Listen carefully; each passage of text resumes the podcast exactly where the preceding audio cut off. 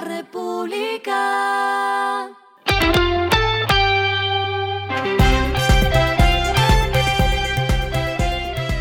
Al final de la jornada, esto es lo que debes saber sobre el comportamiento de los negocios, las finanzas y la economía. Las movidas de hoy fueron.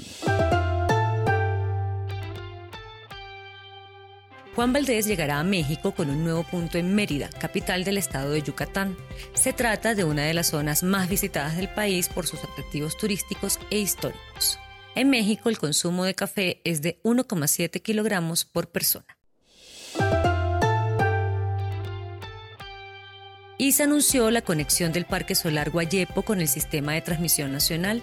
El proyecto, que se enlazará a través de la subestación Sabana Larga, hace parte de la estrategia de transición energética adelantada en el país.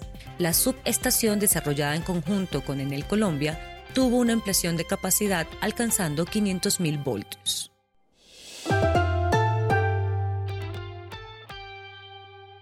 Luego de que el presidente Petro dijera desde Anato que Satena era su fracaso, Óscar Zuluaga, mayor general y presidente de la compañía, destacó en Inside LR que abrieron la ruta hacia Venezuela, una operación que se cubrió el año pasado desde marzo hasta octubre. También destacó que está la puerta abierta para conectar el sur del país con Ecuador. La meta este año es sumar 40 rutas más. Lo que está pasando con su dinero.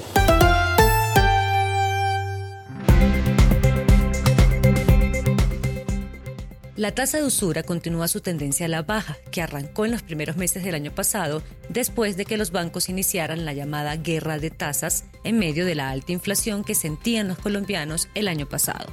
Según la superfinanciera, este indicador para marzo será de 33,3%, una reducción en comparación de la que había en febrero cuando el dato estaba en 34,97%. Así, la tasa máxima que le pueden cobrar a la hora de solicitar un crédito continúa cediendo llegando al nivel más bajo desde julio de 2022.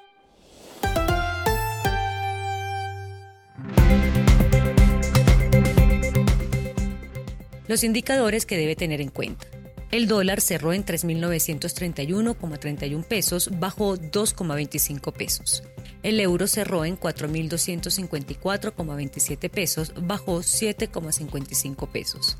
El petróleo se cotizó en 78,01 dólares el barril. La carga de café se vende a 1.433.000 pesos y en la bolsa se cotiza a 2,06 dólares. Lo clave en el día.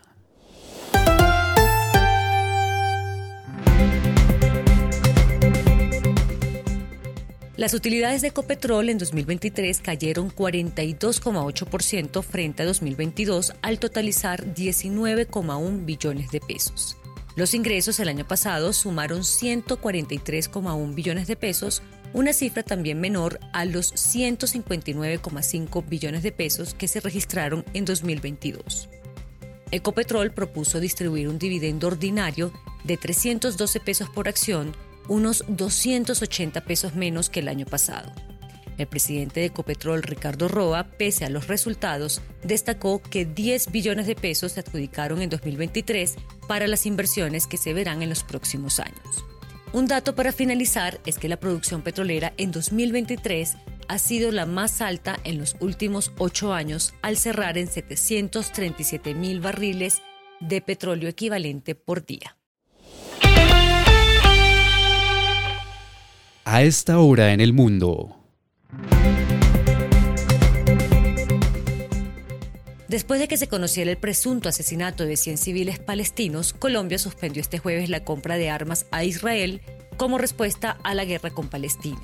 El presidente Gustavo Petro escribió en su cuenta de ex, el mundo debe bloquear a Netanyahu. Colombia suspende toda compra de armas a Israel.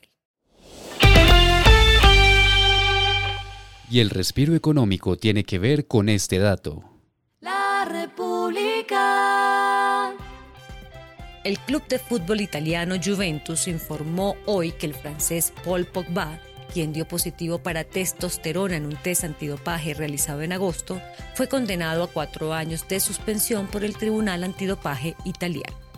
La Juventus indicó tomar nota de la decisión del tribunal que ha seguido la petición de la Fiscalía contra el centrocampista y campeón del mundo 2018 conforme al Código Mundial Antidopaje. La República.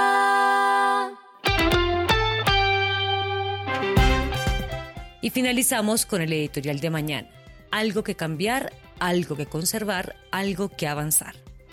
Hace 70 años que el diario La República empezó su labor cotidiana de generar contenidos económicos, financieros y empresariales que sirvieran para la toma de mejores decisiones.